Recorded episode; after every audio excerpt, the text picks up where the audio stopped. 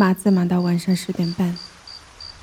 五六月的屋子里有些闷，我想出门走走，又觉得太晚不合适。随手拿起瓶子浇花。刚来的时候，这些多肉植物蔫蔫的，我是个不会照顾别人，也不会照顾花花草草的人，总担心它们活不过第二天。如今，它们长得好好的，比刚来的时候绿多了。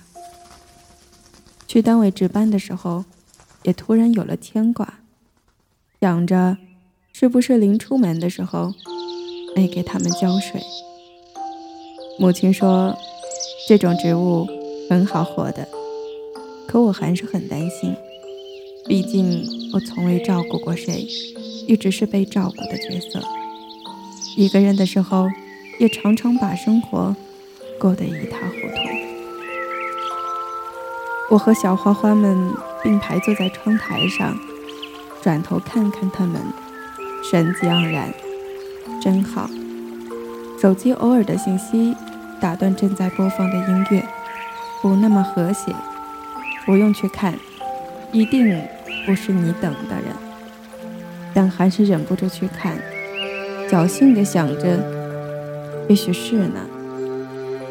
加湿器突然漏起了水，没有一点征兆的水流声，叽里咕噜打了一地。买了很多杯子，想着换着喝，可还总是口渴到胡乱什么饮料都喝。给粉丝们的信写的七零八落，打游戏没个朋友一起。也觉得孤单。好朋友回来，聊聊工作，说说心事，却总觉得少了点什么。年轻人的朝气，还是刚刚毕业的热情。前男友们，或结婚生子，或策马奔腾，或无迹可寻。八零后已少有人提，九零后后面跟的形容词，不再是叛逆、青春、非主流，竟变成了九零后空巢老人。新闻里的零零后开始生孩子，见到亲朋好友的时候，要事先想好有没有对象这个问题怎么回答。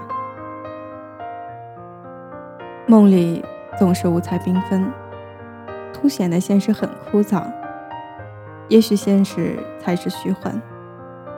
有时候不知道自己死了还是活着。梦想这种东西，不知道是近还是远。心若年轻，天地不老；心若老去，人生荒年。